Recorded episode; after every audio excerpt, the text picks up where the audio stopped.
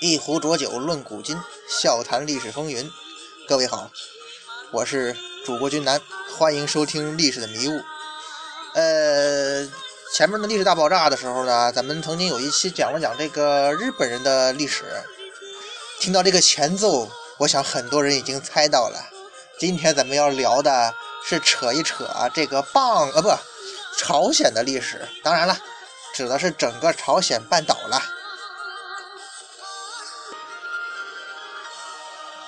呃，我们干嘛要了解朝鲜的历史呢？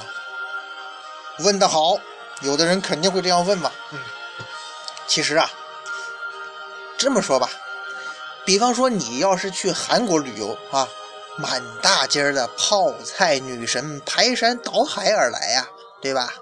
结果呢，你一个都抓不住啊，机票都会替你忧桑的，有木有，亲？你说？啊，我是个屌丝，泡菜我还可以，泡妹子我就不敢想了。再说了，啊，懂历史就能泡到韩国妹子呀？没出息！说这话的人真没出息啊！俗话说，屌丝有文化，女神啪啪啪。勾搭这个韩国妹子呀，其实 so easy。记住了啊，韩国妹子必杀四字诀，都教授怎么说的？四百年啦。哈哈哈。别客气啊，请叫我雷锋。但是呢，如果你以为啊，就靠这四个字你就已经成功了，那就 too young too simple 了。接下来，如果做戏做的不全套，你照样会死得非常惨呢。比方说，人家问了，欧巴，给我讲讲这四百年发生的事呗，思密达，你怎么办？说不上来，那还会被人踹出去。你一定不想这样，对不对？自己装的逼，含着泪要装完呢。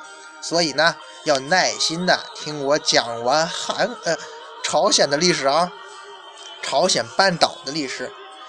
然后呢，我一定让大家知道什么叫做泡的舒心，啪的放心。哎，还是那句话呀，既然是一口气说完嘛，咱们呢就不会在具体事件上停留太久。只要挑出重要的脉络就好，就跟讲日本一样。哎呀，这个朝鲜半岛吧，那是从咱们中国东北伸出一小丢，伸到海里去了。看起来那是矬矬的，但其实啊，人家的历史一点也不简单。呃，咱们照例呢，先来做个归纳吧。朝鲜历史啊，大致分成了也是四个部分。嗯。还是用年代大体划分啊，而且只是说概述啊，并不是具体的年份啊，只是为了跟咱们中国的朝代做个简单的对比。在这个公元三百年，也就是中国的西晋时期吧之前啊的朝鲜呢，称为箕子朝鲜和魏满朝鲜，大约从中国的汉代延续到了近代啊。这个时期的朝鲜呢，一句话。中国人开副本，从公元三百年到公元九百年左右，就也就是中国的唐宋之交的时候呢，呃，那时候的朝鲜呢，分为前三国和新罗。嗯，一句话吧，这个时期是三国斗地主时代。从公元九百年到公元一千四百年左右，哈，也就是到中国的明初之前，从唐宋到明初之前，哈。那时候的朝鲜处于高丽时代，呃，就是由后三国和高丽王朝组成。而一千四百年之后呢，朝鲜呢是李家王朝，这就称为李朝和大韩帝国时代啊。咱们主要讲到这个近代之前的朝鲜啊，也是分成四个阶段。第一个阶段呢，我们说是中国人开副本。朝鲜半岛啊，其实很早就有人居住了。据说呢，是从西伯利亚过来的。关于一个地方人类的起源，都存在很多的争议。挑一个自己觉得合理的，先凑合着相信就得了呗。在第一个阶段吧，朝鲜啥都没有，当家的翻来覆去的都是中国人。呃，那时候咱们这儿有个商纣王，很多人都知道吧？那是专注坑书三十年呢。他有个著名的叔叔叫比干，哎，被这个商纣王是伤透了心呐。这事儿吧，看过《封神榜》的都知道。呃，这个张商纣王不是说把他叔叔心给掏出来了吗？叔叔感觉如何呀？还好，就是心里头有点空虚。嘿嘿。他还有个叔叔啊，叫箕子，哎，后来啊被这个周武王打发到这个朝鲜呢，去开了个副本，哎，开了个小分店哈。结果呢，这箕子自己当了大 boss，那嗨的人是不要不要的。朝鲜是一片广阔的天地，年轻人在那里可以大有作为呀。于是这个时候呢，这地方就叫做箕子朝鲜。据说现在的朝鲜人呢，就是箕子带去的小弟和当地土著的后代。但箕子朝鲜本身现在呢，还是有争议的。反正朝鲜韩韩国人也好，朝鲜人也好，那点德性大家也都知道，咱就不跟他争论了。后来呀，到了这个秦朝末年，一个叫魏满的中国人，啊，黑到副本里头了，推翻了箕子朝鲜，自己当了 boss。于是呢，改叫了魏满朝鲜。再后来啊，到了汉武帝，看见地图啊，就高潮的地图控啊，刘彻这个人，副本呢也是地图啊，是吧？于是就派了一堆人黑进去，把魏满给灭了，然后朝鲜就变成了汉朝的一部分。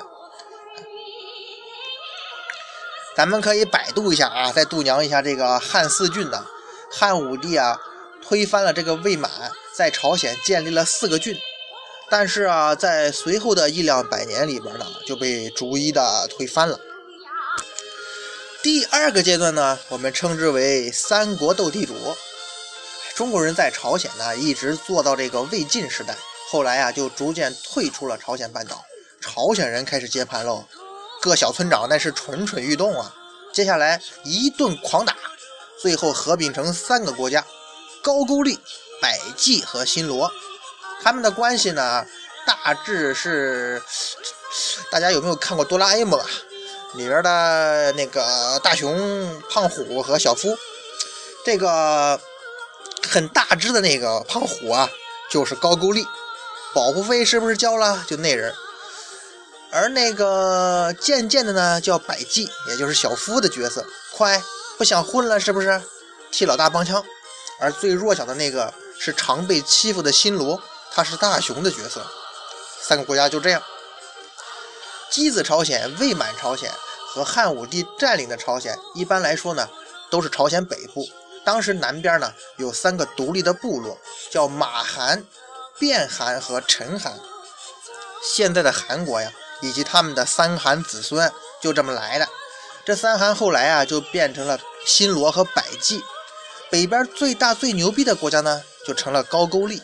据说呢是发源于这个鸭绿江的西边，所以高句丽到底是属于中国还是朝鲜啊？大家还在抢。不过呢，咱还是把这话题留给专家吧。在这个呃前面呢，咱们也提到过哈，中日和朝这三个国家来来回回的斗地主，哎，当时的那个大唐和倭团呢。啊，不是中日韩啊，就是朝鲜半岛这三个国家的斗地主嘛，肯定隔壁的这个中国和日本也会被那个邀请去组团嘛。最后呢，大唐朝帮着新罗啊踹飞了高句丽和百济。呃，要这么一琢磨，那这大唐时候就是哆啦 A 梦啊，winner，大唐新罗，对吧？可以这么理解啊。打了胜仗吧。大唐正想坐下来休息会儿，新罗呢突然开启了白眼狼模式了，一脚把人大唐踢回家去了。哎呀，那啥呀，好累呀，感觉不会再爱了。起开起开，回自己家躺去。最后啊，这新罗成了大赢家。大家能想象大雄把人哆啦 A 梦踹开的感觉吗？可这家伙真是贱得很呐！大唐一回家，丫立马装孙子认怂了！没去四川演变脸儿，那属于曲艺界灾难呢。这么怂的货，大唐想打过去那都不好意思。于是这事儿啊，最后还是私了了。新罗呢，也就继续独占着朝鲜。真是个磨人的双子座小妖精啊！回头踹了你吧，这边又爷爷爷爷，刚才我喝高了，真的喝高了，你说他怎么办？哎，这就是朝鲜的三国时代，以新罗的统一为终点。第二个、第三个阶段哈，就是高丽时代。新罗统一是统一了，可是下面呢，各种不听话呀。死了几百年的高句丽爬起来诈尸，换了身马甲，改名叫高丽。小呀，穿个马甲，我就不认识你了。这个高丽啊，他可不光会挖人参，还会挖墙角。不久啊，就推翻了新罗，把朝鲜啊整个的挖了过来。这就进入了高丽时代。哎，我去，思密达！除了高句丽啊，跟他一起诈尸的啊、诈友啊，还有百济。这后高句丽、后百济和新罗的时代啊，就叫后三国。后后来啊，这后高句丽啊改名叫高丽，一口气啊把那俩也全给灭了。这个时候呢，正值咱们中国的宋朝，这就叫投胎投到哈的模式，对吧？历史上宋朝什么都弱，但是呢，有一样他比谁都强，什么呀？邻居。北方少数民族吃饱了没事就跑下来撒野。高丽呢，作为大宋买一送一的藩属，当然也跑不了啊。于是这个契丹、女真、金国和蒙古人轮流的跑去调戏，你丫快点儿！可是就这么多人，没一个占到便宜的。闹了半天呢，最后排队领了张和平协议，签完就回家了，跟那个发传单似的。谁没过来签呢？都过来领啊！你想啊，女真、蒙古。那都是见了好东西就敢玩命的主啊，也吃不下高丽，可见这棒子呀，还真是有点硬哦。接下来咱们聊第四个阶段，也就是李朝。为啥觉得这个朝鲜历史挺简单呢？你说从一三九二年开始一直到近代吧，俺们这嘎从明朝到民国开始哈，都换好几波装了。他们呢，都他妈是一个朝代呀，都姓李呀。这五六百年就你们一家人玩，你们寂寞不寂寞呀？故事呢还是老套路。高丽朝鲜的一个姓李的将军李成桂反水，建立了李朝。这时候呢，高丽啊就改叫朝鲜了。哎，话说如果有天你在朝鲜当了家，别的甭管哈，把小弟看好就行。这朝鲜历史但凡改朝换代呀，哼，不是将军就是宰相。那个谁，最成功的八零后那位，哎，咱们刚说了啊，这个朝代啊都是李家人，除了家长里短，那就剩下跟日本人干仗，那算是大事了。日本人呢，咱们也说过，他也不容易啊，原地转一圈，大海呀，泉水呀，骏马呀，四条腿呀，哎，只有朝鲜近点哈，都没得挑，不是？第一仗。丰臣秀吉挑事儿，朝鲜跟大明合力打了个胜仗。这个咱们之前在聊这个日本的时候也提过哈。呃，顺便说一下的是，就是那个星星的你，都教授哈，一六零九年来到朝鲜，正是这次战争十年之后的事所以这之后的历史啊，都教授应该是门儿清的，对吧？咱就不知道他真不知道了。再呢，就是到了近代。这个日本崛起之后啊，他每天不调戏一下朝鲜，他感觉人生都不完整。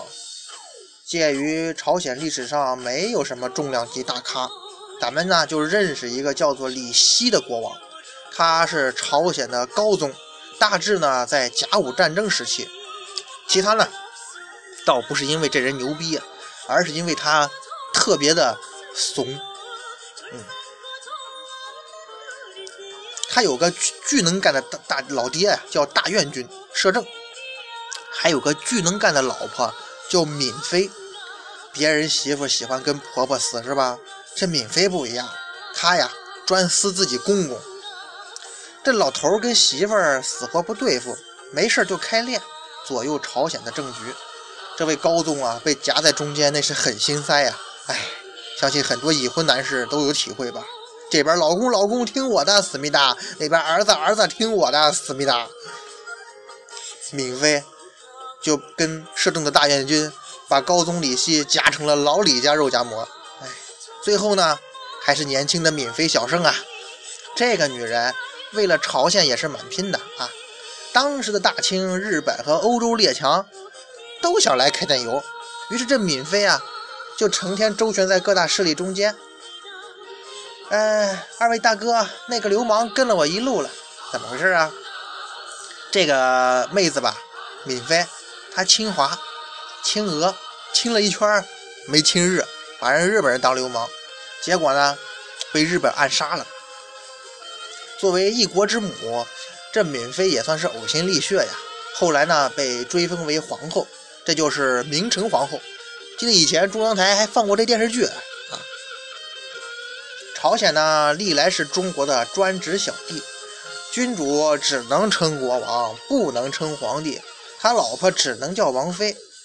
后来这位高宗见中国不行了，就把朝鲜呢改成了大韩帝国，过了把皇帝瘾。闵妃这个时候呢。已经被暗杀了，所以呢被追封为皇后。日本刚刚打败了中国、俄国，又洋洋得意的跑来收拾朝鲜，结果一下没注意玩大了，把首相伊藤博文给朝鲜愤青安重根砰砰了，砰砰砰！朝鲜爱国青年安重根，哎呀呀！日本老四郎伊藤博文倒地。哎呀，这位逼李鸿章签下马关条约、割走台湾的，就是这就是他，出来混，总是要还的嘛。第二年，一九一零年，日韩合并，朝鲜变成日本的一部分。刚刚建立的大韩帝国，终究还是没能救得了朝鲜呀。